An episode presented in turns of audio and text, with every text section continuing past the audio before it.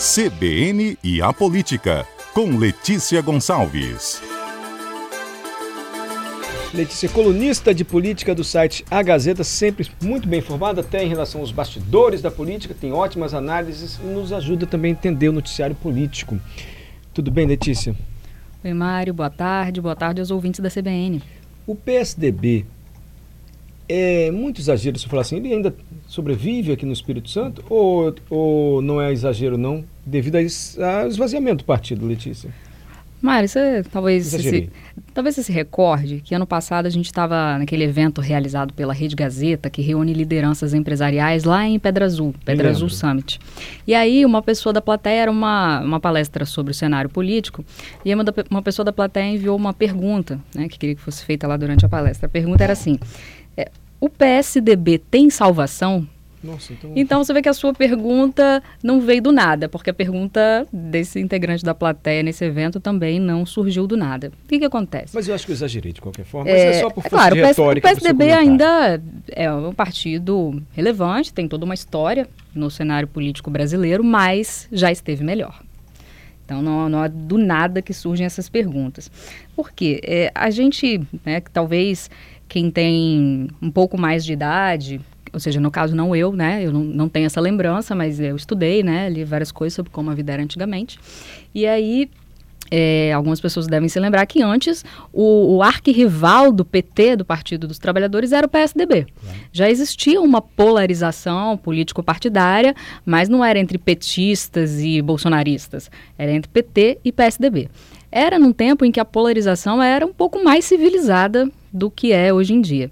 Com o passar do tempo, o PSDB foi perdendo espaço para a extrema-direita. E aí, ao perder espaço, perdeu também nomes, pessoas que ocupam mandatos. Por exemplo, tem alguns dados aqui de 2018 para 2022, o PSDB passou de 29 deputados federais para 13 deputados federais. Isso em todo o país. Agora o PSDB está federado com cidadania, que não é uma, não é como as antigas coligações, que essa federação é assim, os partidos agem como se fossem um só e não é só durante a eleição, é o tempo todo. Então, estava coligado na coligado não, perdão, tá, os dois estavam federados na eleição de 2022, estão federados até agora. Mas, enfim, o PSDB ainda existe como um partido independente, né, só formalmente aí federado com cidadania. E fez isso justamente para se fortalecer. Os partidos, quando eles estão sentindo que estão perdendo muito espaço, como uma estratégia de sobrevivência ou de para conter enfraquecimento, faz, eles fazem aí essa, essa federação. Então, tanto é, o PSDB achou que precisava, que fez uma federação com cidadania. Mas, mesmo assim, passou de 29 para 13 deputados federais. E no Espírito Santo, o último deputado federal que o PSDB teve, é, se não me engano aqui, foi o César Colnago, que deixou de ser deputado federal em 2015 e desde 2022 ele nem está mais filiado ao PSDB. Também saiu do partido. Também saiu do partido. Agora, 2024 é ano de eleição municipal. Né? Então, como que está o PSDB agora para as eleições de 2024? Aí temos que rememorar que o principal nome que o PSDB tinha aqui no Espírito Santo também saiu do partido, que é o vice-governador Ricardo Ferraço.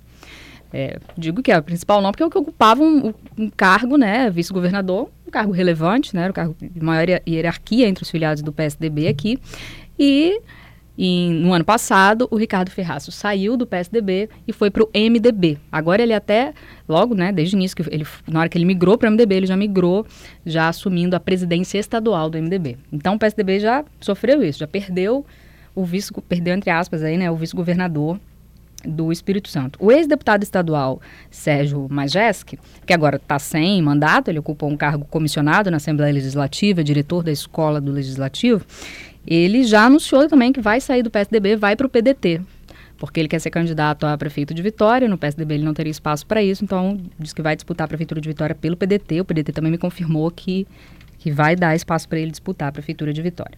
Lá na Assembleia Legislativa, o PSDB tem dois deputados estaduais. Um é o Mazinho dos Anjos, que também é um pré-candidato à Prefeitura de Vitória, e o Vandinho Leite. O Vandinho é o presidente estadual do PSDB. E apesar de tudo que eu falei aqui, é, o Vandinho ele vê o, o, copo meio cheio. Ele fala, não, o PSDB não perdeu nada, inclusive é, olhando para as questões municipais, o partido se fortaleceu e o Vandinho me disse que é, vai, que o PSDB vai disputar a prefeitura de Vitória com o Luiz Paulo Veloso Lucas, o ex-prefeito. Está confirmado pelo presidente do partido. Então. Aí, aí eu falei, então já está certo que vai ser, porque o, o Luiz Paulo, ele, embora se comporte como pré-candidato, ele é presidente municipal do PSDB em Vitória, ele toma, toma certo cuidado. Não, isso ainda não foi definido oficialmente, né, e tal, mas o Vandinho falou, ó, claro que é uma decisão dele, mas por nós, assim, pelo PSDB, do Espírito Santo pela executiva estadual, o que o presidente estadual me disse, o Vandinho Leite, é que o Luiz Paulo é, vai ser o candidato a, a prefeito de Vitória pelo partido. Luiz Paulo, que foi prefeito da cidade de 97 a 2004. E aí, é, o PSDB apoia o governador Renato Casagrande. E aí eu perguntei ao presidente do partido, né? O PSDB então espera que o Casagrande apoie o Luiz Paulo, né? Então, já que é o caso, como, como candidato a prefeito de Vitória. E aí o presidente do PSDB me disse o seguinte, olha, é, a gente faz parte de uma aliança e imagino que o governador queira o apoio do PSDB para 2026. 2026 a gente já está falando de eleição para governo do estado, é, deputado estadual, senador e tal. E aí é, o que o Vandinho disse foi o seguinte, ó, a gente vai cobrar contrapartida nesse apoio municipal. Não estou falando só de Vitória, né, mas de outras prefeituras, né, em municípios-chave aí que o PSDB vai disputar no Espírito Santo. A gente vai cobrar contrapartida, porque 2026 passa por 2024. Então já é um, um, recado. um recado aí de como que vão ser as coisas. Claro que né, as coisas vão se acertando entre os aliados aí que vão discutindo por quê. Em Vitória, o governador Renato Casagrande tem outros aliados como pré-candidatos. Tem o deputado estadual Tiago Hoffmann, que é do PSB, partido do próprio governador. Tem João Cosa, que é do PT. O PT também é aliado do governo Renato Casagrande. E aí temos Luiz Paulo Veloso Lucas, que é até subsecretário do governo Casagrande, na Secretaria de Desenvolvimento.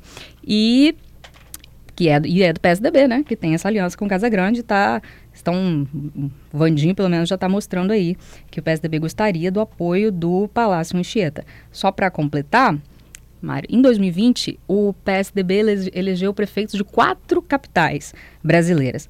Hoje tem só uma, que é Nossa. Palmas, no Tocantins. E aí o, o, presidente nacional, que agora é o Marconi Perillo, ex-governador de Goiás, recentemente eleito presidente nacional do PSDB, ele disse que a legenda, disse ao jornal o Globo, estuda lançar é, candidatos nas seguintes capitais: Campo Grande, Vitória, Recife, Aracaju, Manaus, Teresina, Curitiba e Porto Alegre.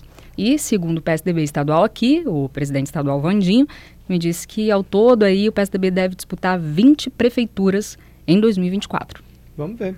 Então, está na hora do repórter CBN, mas só para a gente deixar o ouvinte aqui informado, até agora na disputa por vitória, provavelmente o Luiz Paulo, pelo PSDB, o Majesc, pelo Majesc PDT, pelo PDT, o Coser, pelo PT e o Tiago Hoffmann. Pelo PSB. Mais alguém? O, atual prefeito, se, Lorenzo. Bom, ele ainda não, não falou que vai, se, se, vai ou não ser candidato à reeleição, Lorenzo Pasolini, do Republicanos, mas eu acredito que sim, acho que todo mundo acredita que sim, não que sei. ele vai ser candidato à reeleição. Uma aposta aí, vamos, ver. Esse é o quadro, por enquanto, que a gente Ah, tem. temos também Camila Valadão, do PSOL, uhum. a deputada estadual, o PSOL aprovou a pré-candidatura dela, e tem o Capitão Assunção, deputado estadual também do PL. Agora, se todos esses nomes vão aparecer na urna lá, e tem que ver, né? Porque... Política muda tudo. Depois as pessoas vão aí, às vezes, um desiste de lançar candidatura, fecha aliança ali com outro pré-candidato. E Letícia vai explicando pra gente. Obrigado, querida. Ok, Mário, até a próxima.